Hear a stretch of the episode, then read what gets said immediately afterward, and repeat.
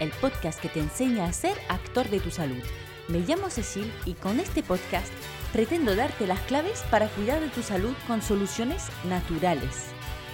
En cada capítulo te ayudaré a acercarte a un equilibrio y una armonía con tu cuerpo, gracias a la fuerza que llevas en ti.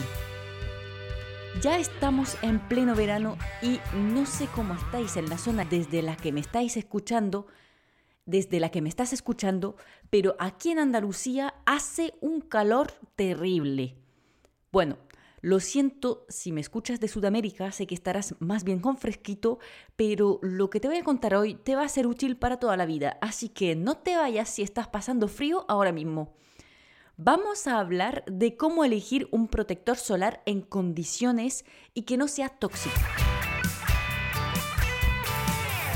Tanto para tu piel como para tu organismo entero, porque obviamente los tóxicos pasan la barrera de la piel y hacen daño en cualquier sitio del organismo. Si te digo la verdad, no me ha apasionado nunca el tema de la dermo, estando trabajando en la farmacia tampoco, eh, me lo he currado lo necesario para saber responder y aconsejar a los pacientes, pero no me, no me apasiona. Sin embargo, este año ya me han pedido más de una vez que haga un capítulo sobre el tema en el podcast. Y como mi objetivo es que seas dueño o dueña de tu salud, si me doy cuenta que alguna pregunta queda sin respuesta y más cuando me la hace más de una persona, no puedo evitar contestarla. Para eso estoy. Además, justamente este año he decidido preocuparme del tema para mí misma también. Porque sí, yo también voy poco a poco, no lo hago todo perfecto tengo mucho conocimiento de lo que debería hacer en muchos aspectos, pero como siempre lo recomiendo, no puedo cambiar todo a la vez. Así que, pasito a pasito, juntitos vamos a llegar lejos. Y tengo que admitir que hasta el año pasado seguía utilizando protectores solares químicos porque además me lo regalaban en la farmacia, así que por facilidad nada más. Pero bueno, ya ha llegado el momento, así que voy a poder ayudarte también en la elección de tu crema solar. Bueno, primero te voy a definir rápidamente cuáles son los dos tipos de protectores solares para que entiendas mm, de qué te estoy hablando cuando uso los términos filtro químico y filtro físico o mineral. Los filtros químicos corresponden a moléculas que penetran la piel y absorben los rayos del sol gracias a una reacción química. Por otro lado, los filtros físicos o minerales se quedan encima de la piel y no absorben los rayos del sol, sino que los reflejan. Ahora que sabemos de lo que estamos hablando, voy a ir directo al grano. Las protecciones solares con filtro químico son muy cómodas, porque apenas se notan una vez aplicadas, ni al tacto ni visualmente, son muy fáciles de aplicar y seguramente que por todos estos puntos positivos he tardado tanto en preocuparme por cambiar de protector solar, especialmente por la comodidad en el deporte, porque como los verdaderos saben, me paso mucho tiempo arriba de una bicicleta y mi piel de francesa no se lleva muy bien con el sol andaluz, especialmente a partir de las 11 de la mañana. Pero te voy a dar tres razones para dejar estas cremas con filtros químicos y espero que, como en mi caso, esas tres razones pesarán mucho más en el balance que la comodidad de uso para ti. Primero, varios de los filtros químicos pueden producir alergias. Así que si tienes una piel sensible y reactiva, vete directo a un filtro físico, ahórrate tiempo y sobre todo salud, como lo vamos a ver. Segundo, los filtros químicos generan mucha más polución que los minerales que eh, forman los filtros físicos atacan los corales del mar y océanos, deterioran el agua de los ríos y por supuesto impactan fatalmente todo el ecosistema marino.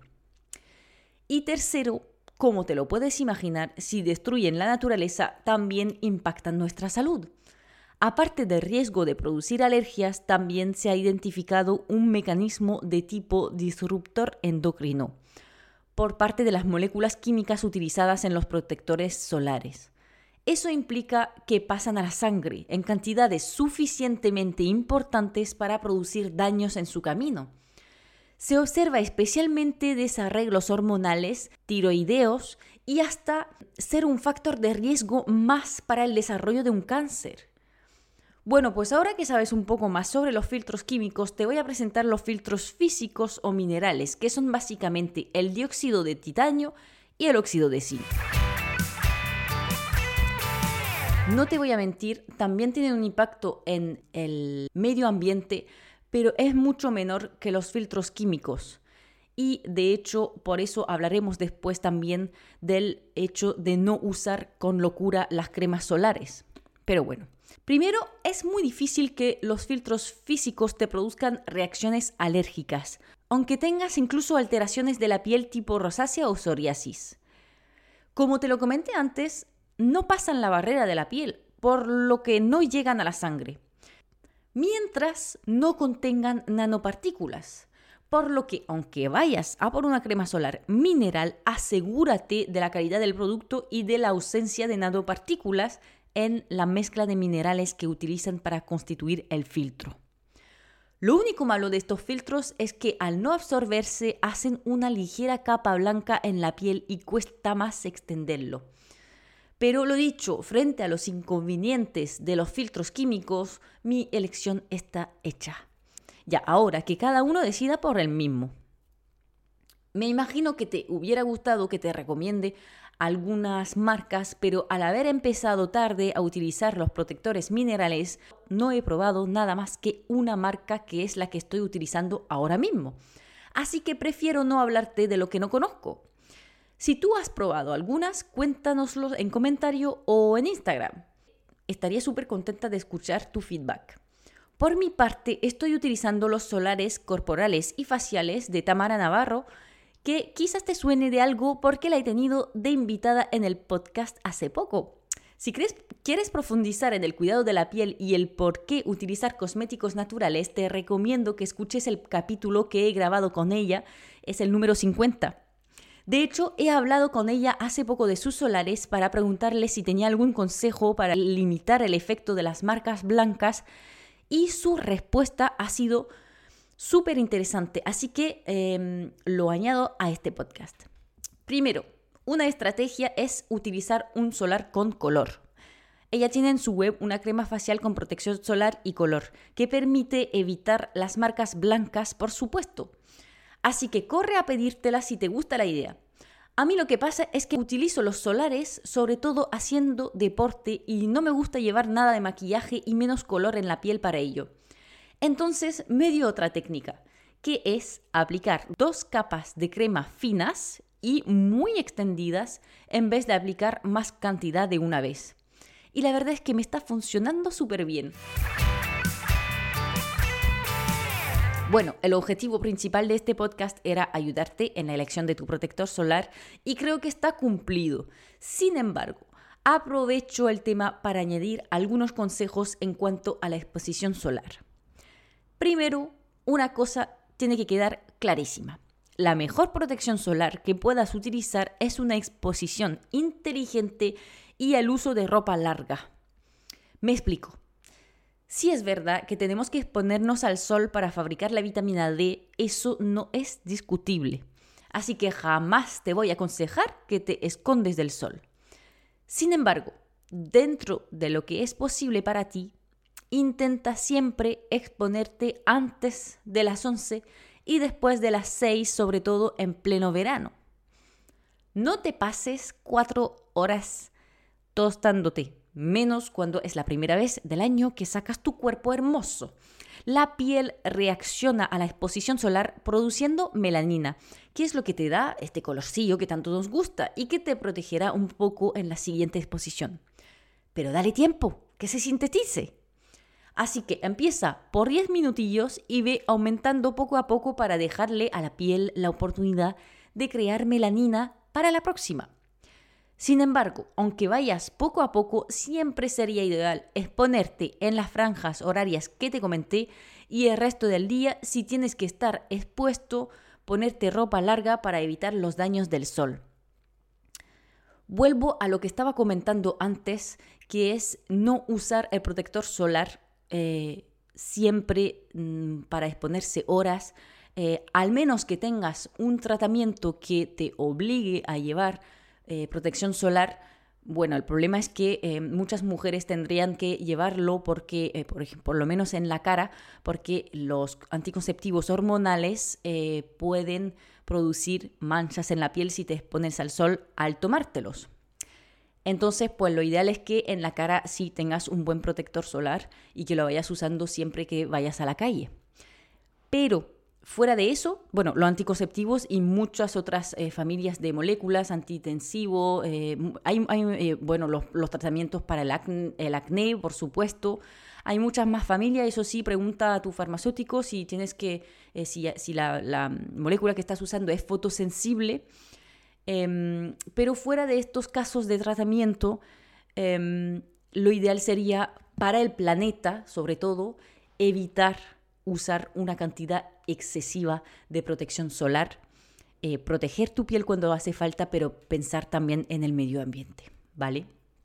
Bueno, por otro lado, también deberías proteger tu piel desde dentro y especialmente con tu alimentación. Pensabas que te ibas a salvar. Tu piel te lo agradecerá. Quita eso.